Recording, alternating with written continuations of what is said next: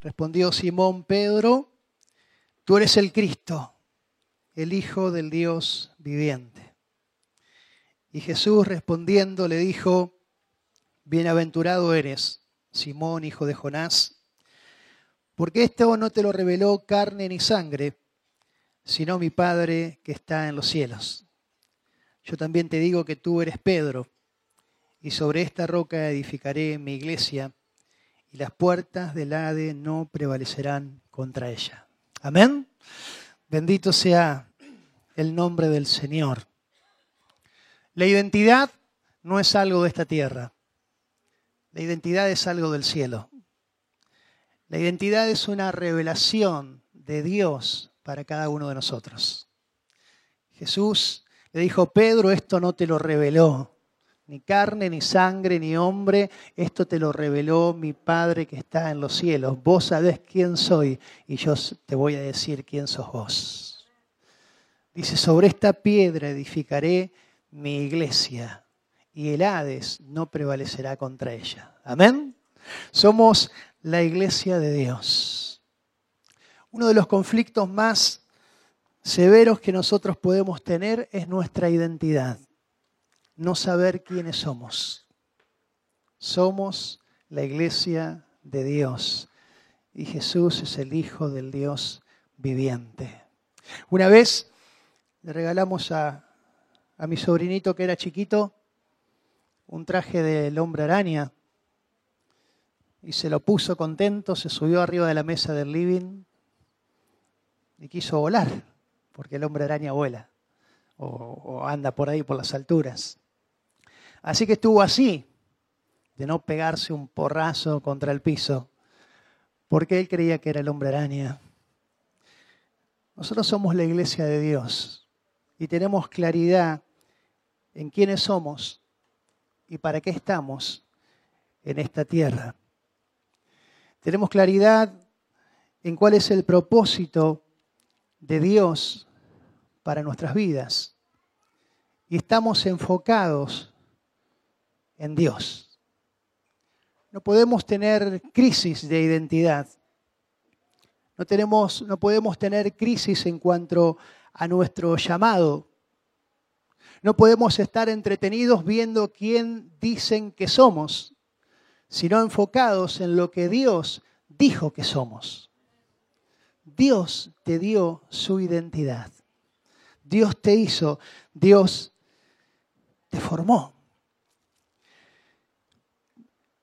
En 1 Corintios capítulo 4, verso 1 y 2 dice Pablo, todos deben considerarnos siervos de Cristo y administradores de los misterios de Dios.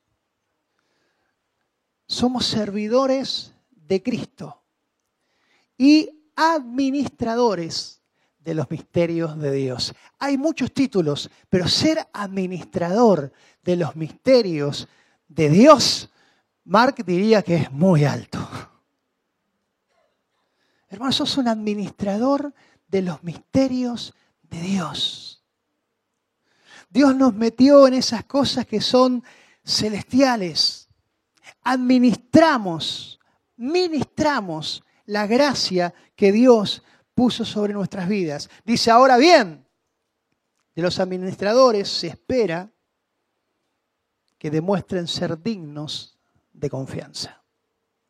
Somos servidores de Dios administradores de los misterios de Dios, pero Dios está esperando que nosotros seamos dignos de su confianza. Dios confía en vos. Dios confía en su iglesia. Por eso nos hizo sus colaboradores. Dice primera de Pedro 2.9 que somos linaje escogido, real sacerdocio, nación santa, pueblo adquirido por Dios, Apocalipsis que somos reyes y sacerdotes para Dios, a Él sea la gloria por los siglos de los siglos.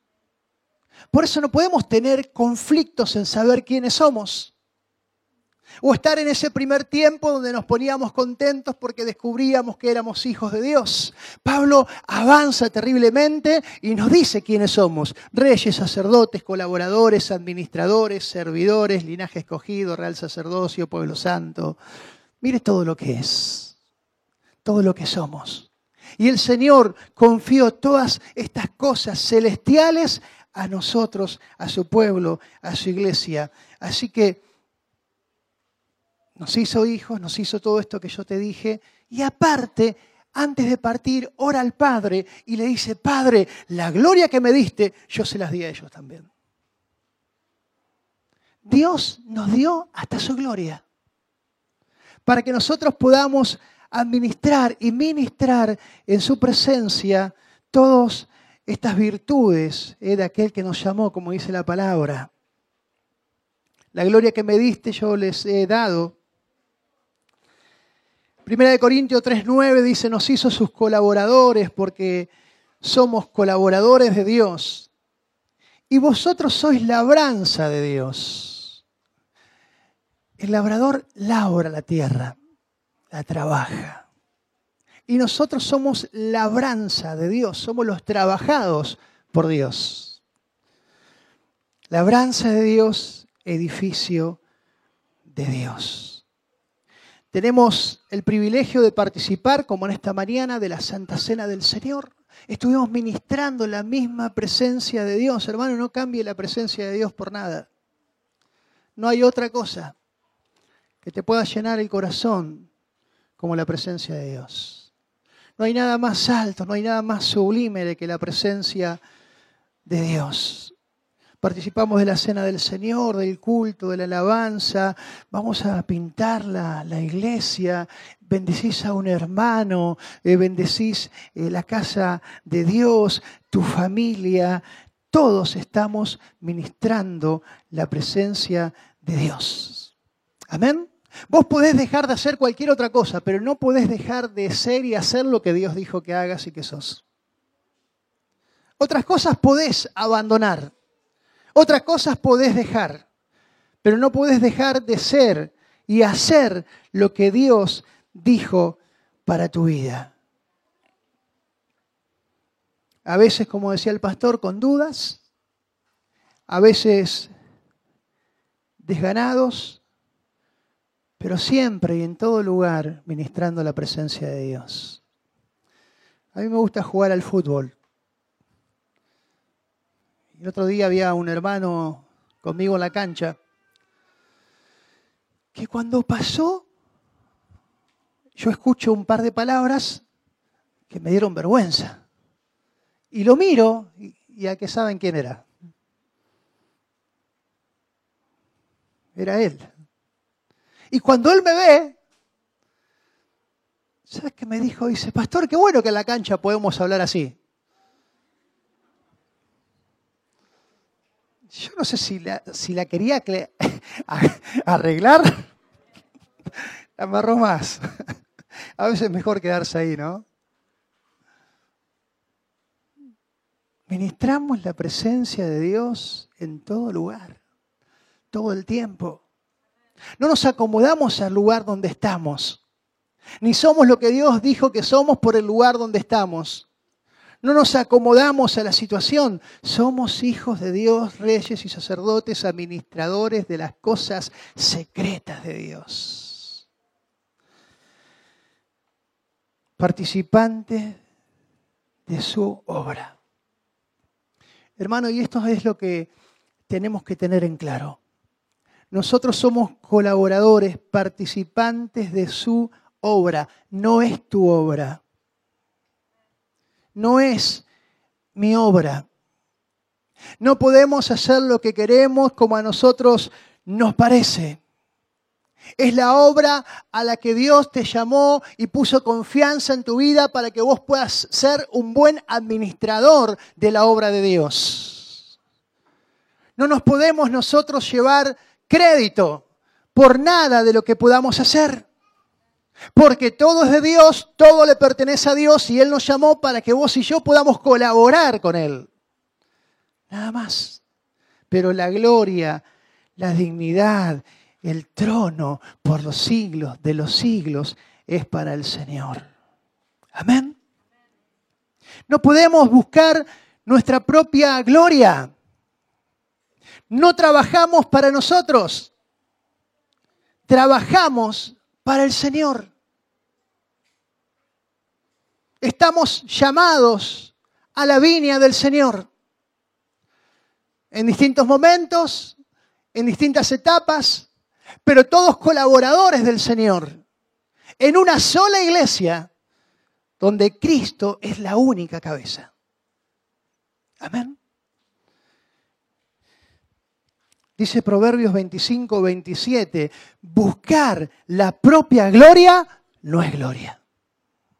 Proverbios 25, 27, buscar la, la propia gloria no es gloria. Dice algo que estaba leyendo. Por tanto, está claro en la escritura que la gloria del hombre está íntimamente ligada a la gloria recibida de Dios. Cuando nos separamos de esta unión vital, quedamos perdidos y atrapados en los lazos de la muerte. De la misma forma como la luna está pendiente de la luz del sol para poder cumplir su cometido, tampoco el hombre puede gloriarse a sí mismo, sino en aquel de quien ha recibido su imagen. La emancipación de Dios nos aleja de su cobertura para introducirnos en un vacío existencial. Por eso el salmista una y otra vez invoca a Dios como su refugio, su torre fuerte, viene a refugiarse bajo la sombra de sus alas. Allí es donde está descansando y tiene protección. Nuestra gloria procede de Dios. No puede generarse por nosotros mismos sin caer en las garras de la soberbia, el orgullo y la arrogancia. En esas condiciones Dios resiste a los soberbios, pero da gracia a los humildes. Bendito sea el nombre del Señor. No hay gloria fuera de Dios. Y esa gloria que nosotros recibimos de Dios es la gloria de Dios. Es la lluvia que cae sobre tu vida y sobre la mía. Pero es la gloria que le pertenece al Señor. Primera de Samuel capítulo 15 tiene un relato que hemos leído muchas veces. Yo lo leí en estos días y el Señor tocaba mi corazón. Samuel va a hablar con Saúl, capítulo 15, verso 1. Dice, cierto día Samuel le dijo a Saúl, fue el Señor quien me dijo que te ungiera como rey de su pueblo, Israel. Ahora escucha. Y le dice toda una instrucción eh, que usted ya conoce. Pero Samuel le recuerda quién es el que lo había ungido como rey a Saúl y le dice, ahora escucha.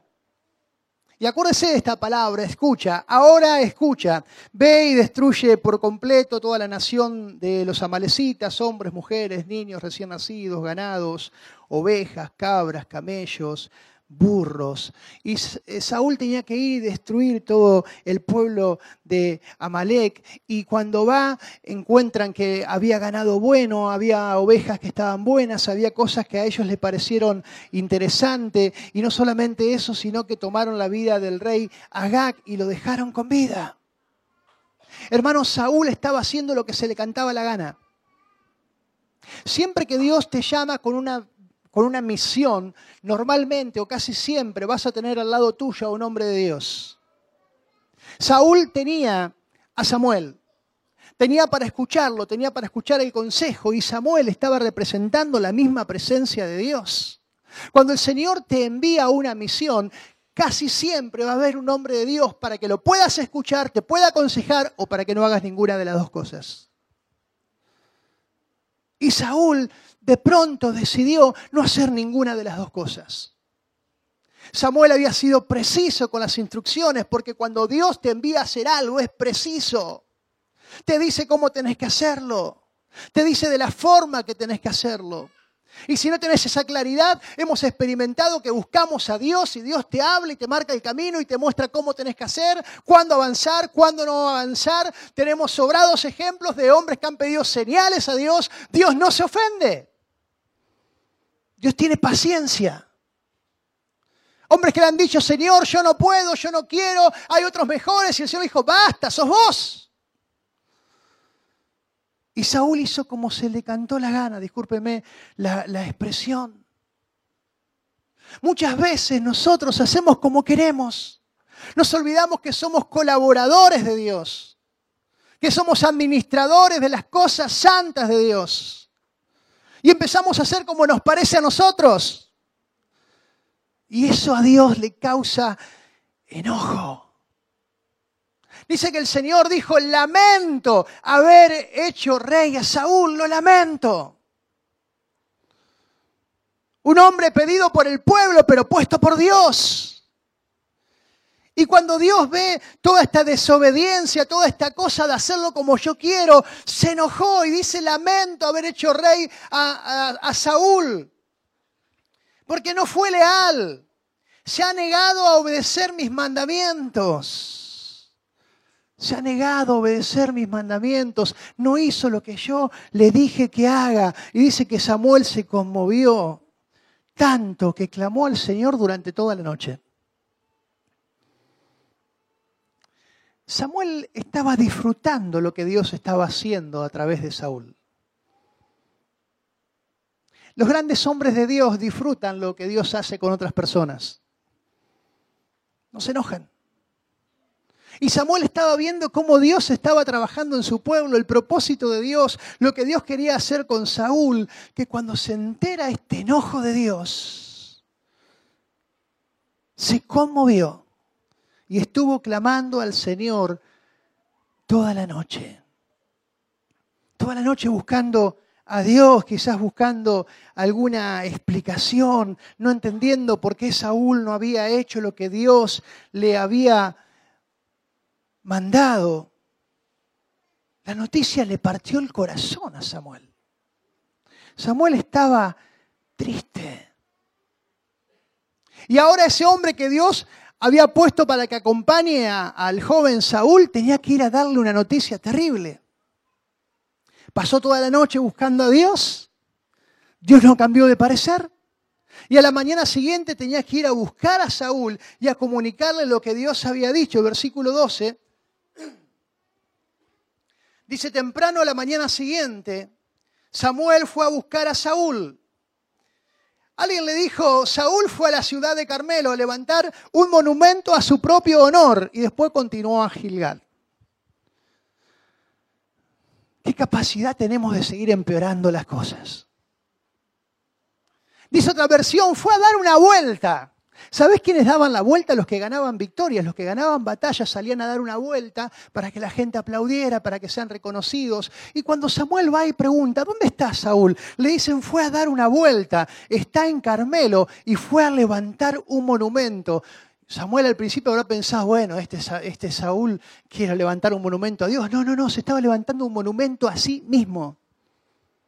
Un monumento a su propio honor había tomado algunas de las cosas y las estaba ofreciendo en sacrificio a Él. Y uno lee esto y dice, qué loco.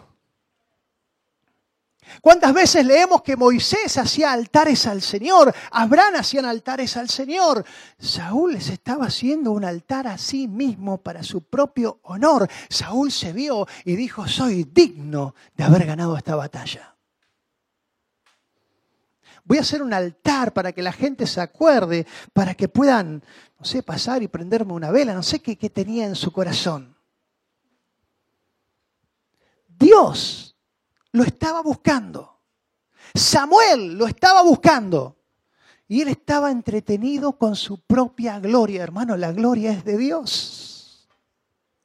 Samuel, Saúl estaba entretenido con su propia gloria, estaban pasando cosas terribles en las esferas espirituales, pero Saúl no se daba cuenta. Hermanos, cuando estamos ocupados de nosotros mismos van a pasar cosas celestiales, espirituales, pero no te vas a dar cuenta. Porque estás ocupado de vos mismo. No te vas a dar cuenta de muchas cosas. Y esa estatua que se va poniendo en alto cada vez es más imposible derribarla. A veces cuando escuchamos que grandes hombres de Dios caen, quizás algunos se pongan contentos, tristemente. Yo creo que la mayoría se pone como Samuel, con tristeza, con pesar en el corazón, preguntándole al Señor, Señor, este hombre.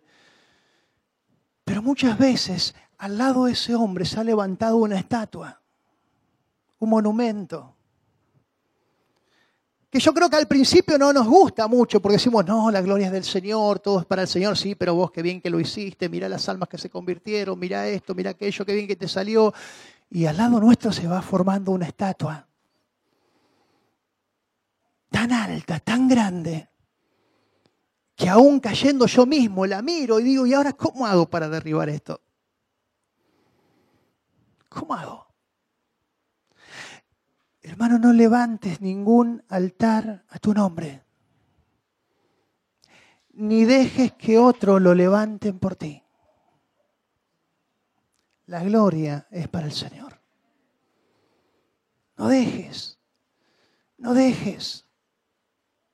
Porque si de algo somos conscientes cuando esto está sucediendo en nuestras vidas, nosotros sabemos, vos sabés, te das cuenta que empieza a pasar algo que no está bien. Y esto le molesta a Dios. Hermano, no dejes que otros levanten altares para vos. No dejes. Dijo Pablo, no, no, no, nosotros somos de carne y hueso, tóquennos. Nos sacaron, los apedrearon, pero poné las cosas en claro. Poné las cosas en claro. Nosotros somos colaboradores de Dios y Él es Dios. No somos nosotros. La victoria viene de Jehová. Amén. Así que pobre Samuel ahí estaba buscando a Saúl y Saúl venía de adorar su misma imagen, viéndose a sí mismo, dándose honores a sí mismo. Y dice el versículo 13, dice, cuando por fin Samuel lo encontró, Saúl lo saludó con alegría. Estaba contento. Estaba contento. ¿No te encontrás con gente que está contenta y vos decís, no se dio cuenta, pobre?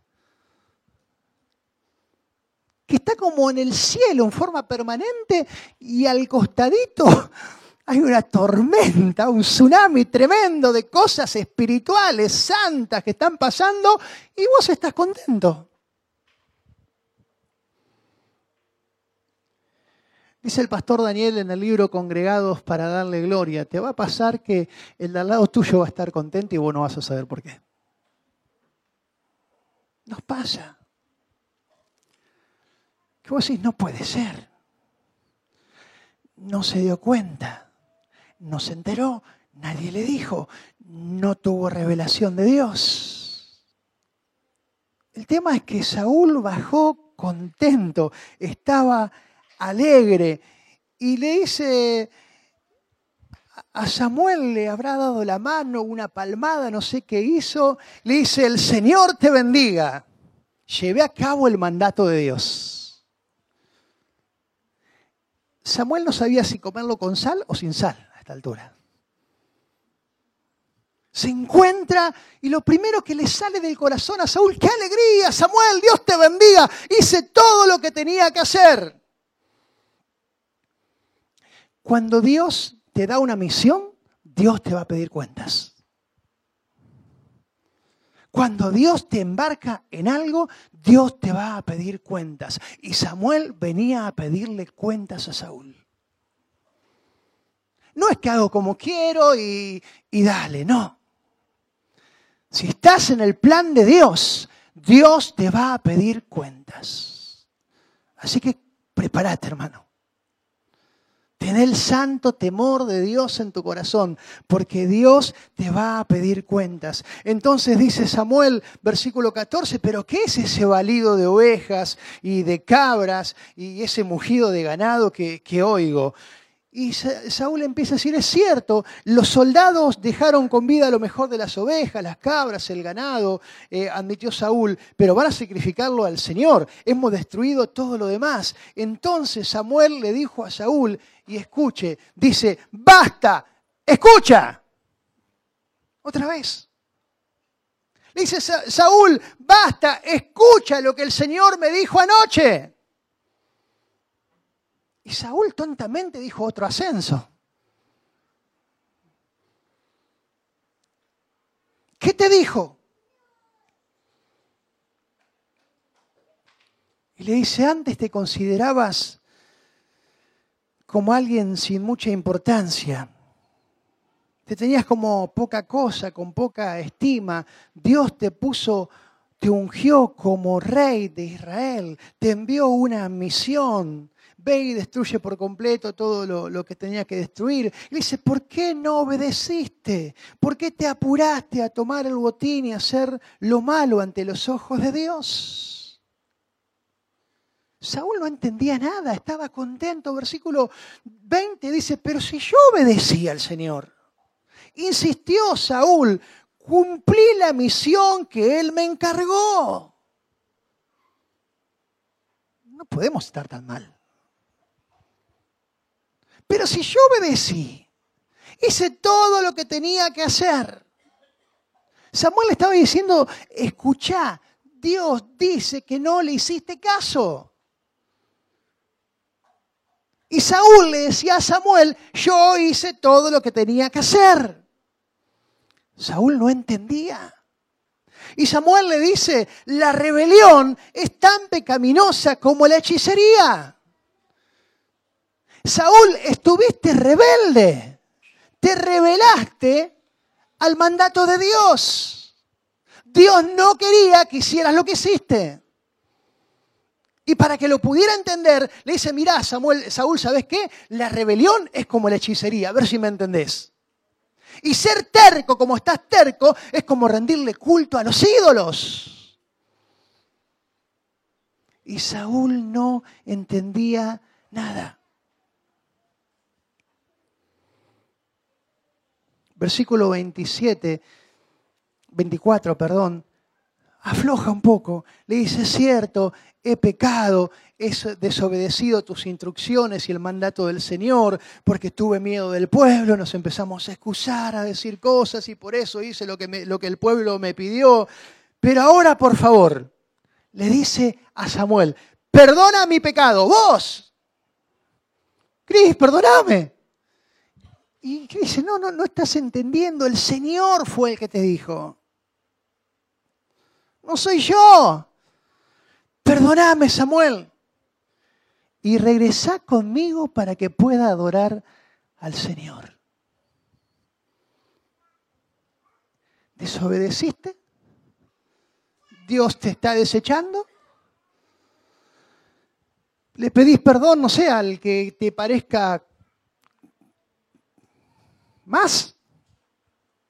Dice, pero te pido que vengas conmigo porque sabes que quiero hacer, quiero adorar al Señor. Hermanos, no podemos adorar al Señor de cualquier manera. Saúl pensaba que sí. No entendió lo de la rebeldía, de la hechicería, de la terquedad, de la idolatría. No entendió el culto a otros dioses, porque el Dios al cual él estaba adorando era el mismo a veces somos nosotros mismos. Lo que hemos tomado un lugar que le corresponde únicamente al Señor. Dice, no, yo no voy a volver con vos. Ya que tú rechazaste el mandato del Señor, Él te ha rechazado como rey de Israel. Se da vuelta, Saúl lo manotea de su capa, la capa se rompe. Eh, Samuel le dice que, el rey, que, que iba a venir alguien mejor que Él, que Dios ya tenía preparado. Verso 30 dice entonces Saúl volvió a implorar, sé que pecado, pero al menos te ruego que me honres ante los ancianos de mi pueblo y ante Israel. No sé si estaba mejor o peor. Dice Samuel, sé que pecado, pero al menos te ruego que me honres. Hermano, el pecado no merece honra. Sé que pecado. pero al menos te ruego que me honres ante los ancianos de mi pueblo. Al principio Samuel le dijo, el Señor te puso como rey de su pueblo Israel. La interpretación de Saúl a esta altura dice, yo te pido que me honres ante los ancianos de mi pueblo. Ya no era el pueblo de Dios. Honrame delante de los ancianos de mi pueblo. Los ancianos eran como los pastores, la parte alta de la iglesia. Los ancianos, los diáconos, o sea, alguna cosa así. Entonces Saúl dice, mira, yo sé que pequé, pero ¿sabes qué? Ahora cuando lleguemos a la iglesia, ¿por qué no me pones el brazo arriba y entramos juntos, que la gente nos vea que estamos juntos? Y que el pueblo también. A ver, los que están en la iglesia, pero los que sí y los que no tanto. Que todos vean que vos estás conmigo para yo poder adorar al Señor, tu Dios. ¿Cómo es? Es mi pueblo y voy a adorar a tu Dios. Hay algo que no está bien. Acompáñame, honrame delante de mi pueblo, así adoro a tu Dios. Nunca fue ese Dios. Cuando el altar no lo levantaste para el Señor, no es tu Dios. Cuando el altar está recibiendo tu honra para vos mismo, no es tu Dios. Hay lugar para un solo altar y ese altar es para el Señor. Amén. Quieren pasar los músicos, vamos terminando. Dice entonces Samuel, por fin accedió, lo acompañó a Saúl y dice, y Saúl adoró. Saúl adoró al Señor. Yo creo que esa adoración nunca subió. Cuando adoramos de esta forma, esa adoración nunca puede llegar al trono del Señor. Nunca. Pero él estaba contento. Había pecado, había desobedecido, había sido rechazado por Dios, pero lo único que le importaba que lo que se veía acá en la tierra funcionara como sabemos que tiene que funcionar. Y fue y adoró. ¿Estás seguro que esa adoración no es recibida por Dios? Hermanos, cuando hay pecado en el corazón, cuando estás ocupando un lugar que no te corresponde, cuando hay un altar en tu vida cuando el honor empieza a pasar por tu propia vida y no por Dios, nunca vas a poder adorar a Dios. Nunca vas a poder adorar a Dios. Somos colaboradores, administradores de la gracia del Señor, pero toda la gloria es para Dios. Juan capítulo 4, verso 23 dice, mas la hora viene y ahora es cuando los verdaderos adoradores adoran al Padre en espíritu y en verdad, porque también el Padre tales adoradores busca que le adoren.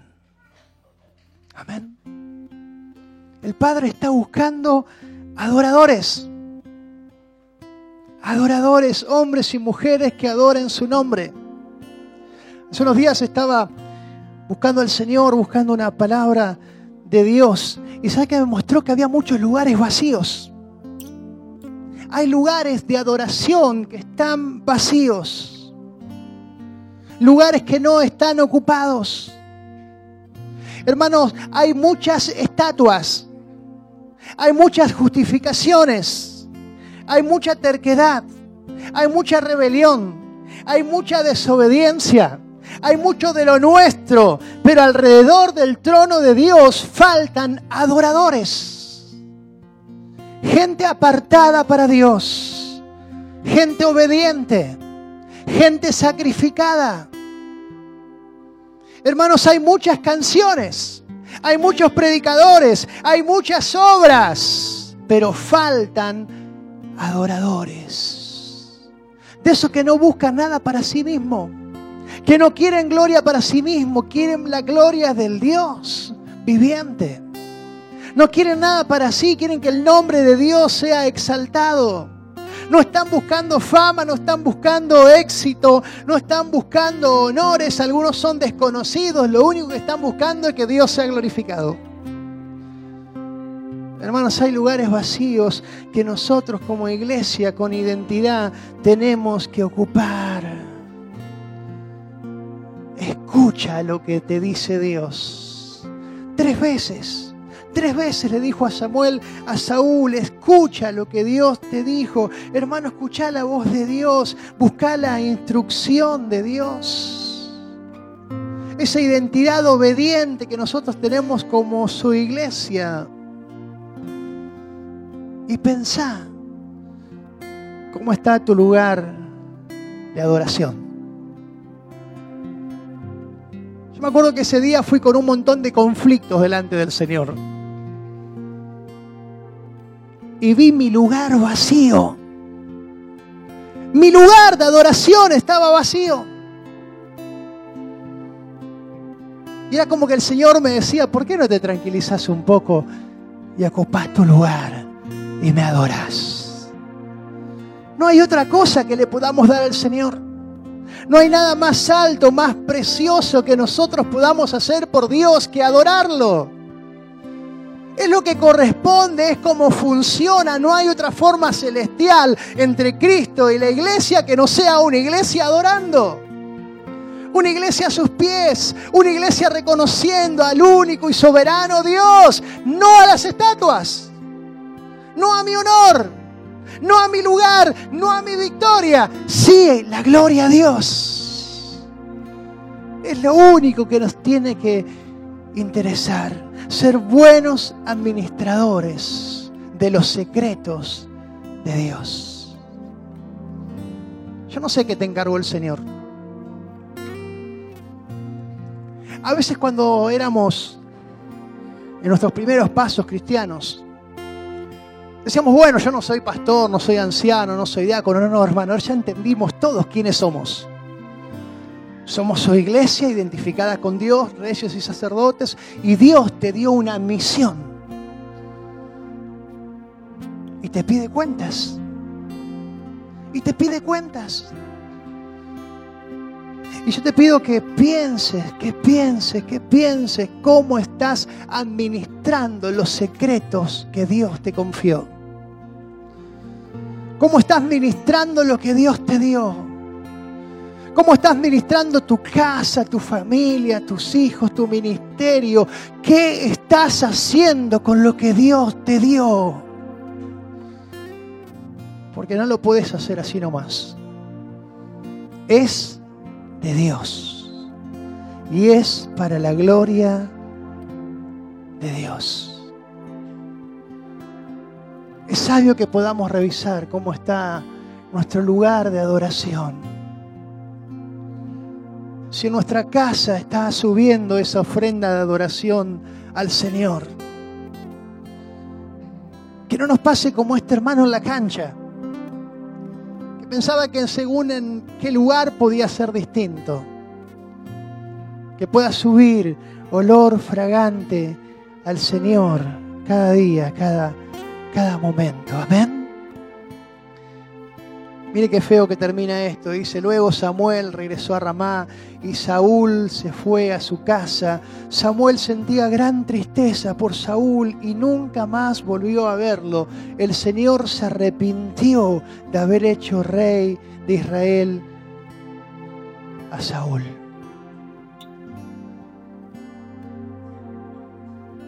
Hermano, tu historia no tiene que terminar así.